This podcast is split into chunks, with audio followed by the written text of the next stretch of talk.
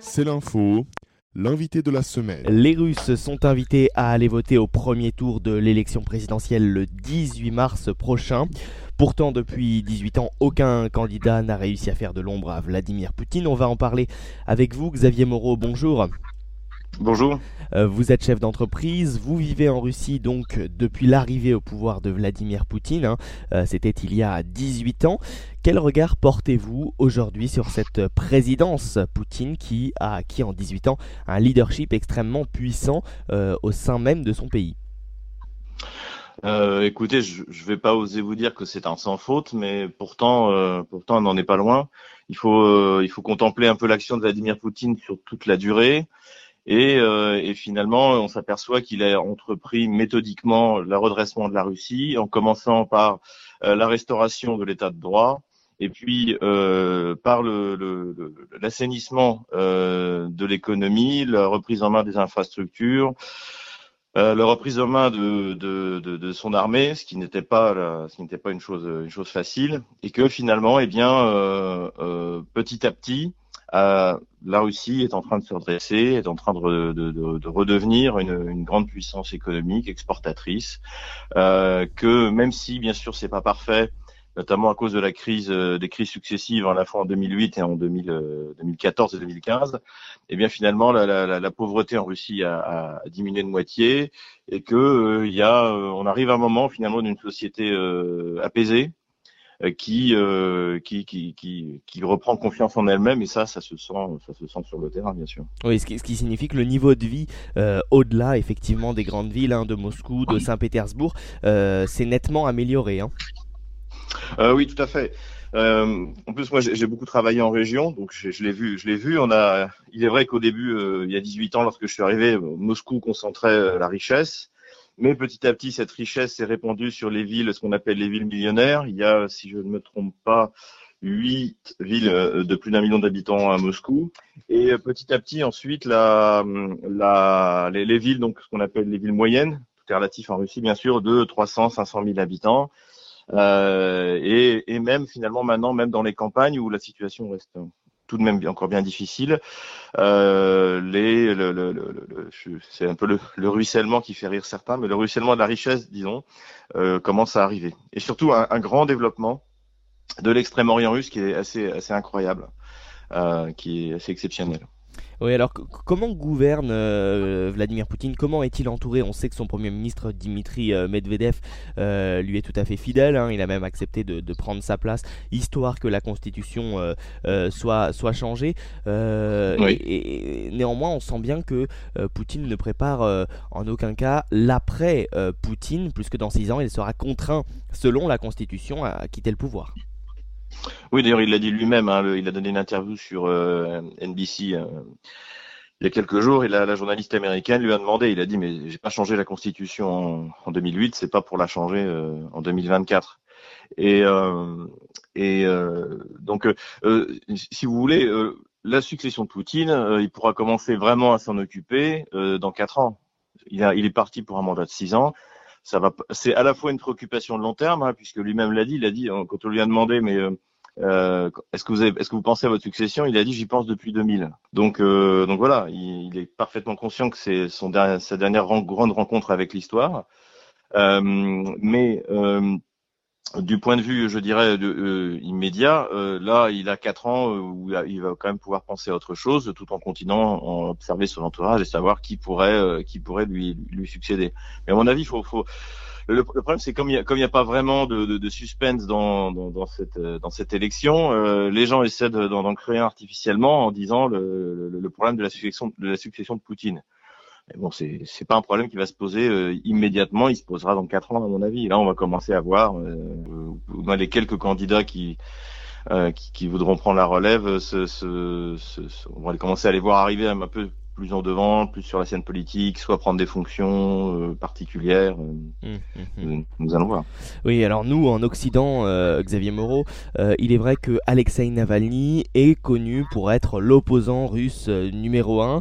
Alexei Navalny qui n'a pas, qui n'a pas obtenu l'aval de la commission électorale centrale pour se porter candidat à l'élection présidentielle. Euh, mais finalement, on se rend bien compte que euh, il n'est pas du tout l'opposant numéro 1 en, Russie et que c'est plutôt le Parti communiste qui euh, représente la, principale force d'opposition aux alentours de 35%. c'est ça, c'est ça. Même si bon, le candidat, donc Monsieur Groudinin, est donné, est donné, est donné même en dessous de 10% d'après ce que j'ai vu. il faut voir, mais c'est vrai que de toute manière, quoi qu'il arrive, en tout cas depuis que Vladimir Poutine est au pouvoir, le deuxième parti derrière le parti du gouvernement, c'est le parti communiste. Et, et Alexei Navalny ne représente rien en Russie. Il a tenté d'organiser partout en Russie des grandes manifestations. Ça a été un échec, un fiasco total.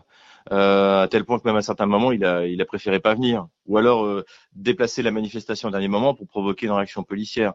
Donc c'est, euh, il est dans la provocation, mais il, ne représente rien. Et je dis, c'est même injuste et méprisant pour deux partis qui, quoi qu'il arrive, mobilise des millions d'électeurs, c'est-à-dire, euh, vous avez cité le Parti communiste, mais également le Parti nationaliste, euh, les, ce qui s'appelle les libéraux-démocrates de, de, de Jirinovski. Il, il, y a six ans, euh, la, la, partie libérale était représentée par quelqu'un de sérieux, qui était le milliardaire euh, euh Mikhail Prokhorov, euh, qui a fait, je crois, 7% toujours derrière le Parti communiste.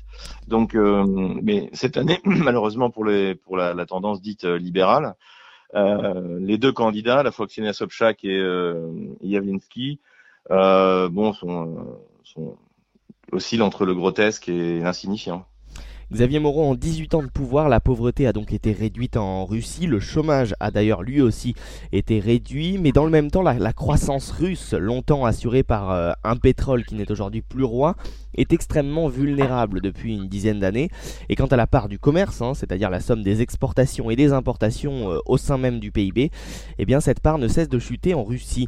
Le bilan apparaît donc d'une certaine manière euh, tout de même, hein, euh, mais lié également euh, aux diverses crises mitigées d'une certaine manière disons que il faut, voir une chose. moi, je, pense qu'au contraire, la, croissance a baissé forcément parce que, eh bien, le rouble a dévalué, donc la production, est calculée en dollars, et si vous passez d'un rouble en gros à, 33 euh, d'un dollar à 33 roubles un, un, dollar à, qui doit être aujourd'hui je sais pas 50 58 forcément ça, ça entraîne euh, dans le calcul en dollars une baisse du PIB bon. Euh, ensuite il est vrai que la Russie a souffert de la baisse des prix du pétrole mais finalement ça s'est avéré une, une excellente chose. Parce que en plus dans le contexte des sanctions les Russes ont accepté euh, finalement, euh, eh bien, cette dévaluation que tous les économistes un peu sérieux considéraient comme nécessaire euh, depuis euh, depuis 18 ans en fait. Hein. La dévaluation est arrivée en 2014. ça faisait, enfin, on était quelques économistes à, expliquer justement que il est, le, le, rouble était largement sous-évalué et que un rouble à 60 ou entre 60 et 70, ce serait euh, devenait une nécessité. Mais ça a aussi un énorme avantage macroéconomique pour le long terme, et c'est ce qui s'est passé en Russie, c'est que, eh bien, tout d'un coup, ça rend la, ça rend la, la production locale euh, compétitive, euh, non seulement sur le marché intérieur, mais même à l'export. Et, euh, et, ça force notamment les entreprises qui sont étrangères, qui ont investi en Russie, qui ont construit des usines, euh, à intégrer euh, davantage leur, euh, leur production en Russie. Parce que vous savez par exemple que bon, à peu près tous les grands constructeurs automobiles mondiaux ont une ou plusieurs usines en Russie. Pour, pour Renault, par exemple, ça doit être trois et sans doute bientôt quatre. Donc la, la dévaluation a été un coup dur pour la population russe qui commençait à s'en sortir, qui commençait à retrouver des couleurs, mais en même temps, euh, elle a garanti la, pérennité euh, macroéconomique, je dirais, du système russe pour les années qui viennent. Et petit à petit, d'ailleurs, euh, cette baisse du rouble hein, et donc cette, cette, ce regain de compétitivité va avoir des conséquences sur les salaires, sur la richesse, euh, la richesse russe. Donc euh, les Russes sont patients, ils en ont vu d'autres, et, euh, et, finalement, en plus, comme on était dans l'atmosphère des sanctions, ils ont accepté, alors qu'au finalement les sanctions n'avaient pas grand-chose à voir sur la baisse du rouble. La baisse du rouble, c'est essentiellement la baisse des prix du pétrole. Hum, hum, hum. Alors l'une des, statistiques qui saute aux yeux également, c'est la priorité des moyens accordés à la à la chose militaire, hein, dans un contexte de tension frontalière permanente. Hein, on pense notamment évidemment à la Crimée et d'intervention au-delà, marqué par la Syrie. Les dépenses militaires ont donc doublé en 20 ans là où elles ont stagné, voire diminué partout ailleurs. Et c'est une réelle volonté du président Poutine de s'affirmer comme une puissance géopolitique mondiale.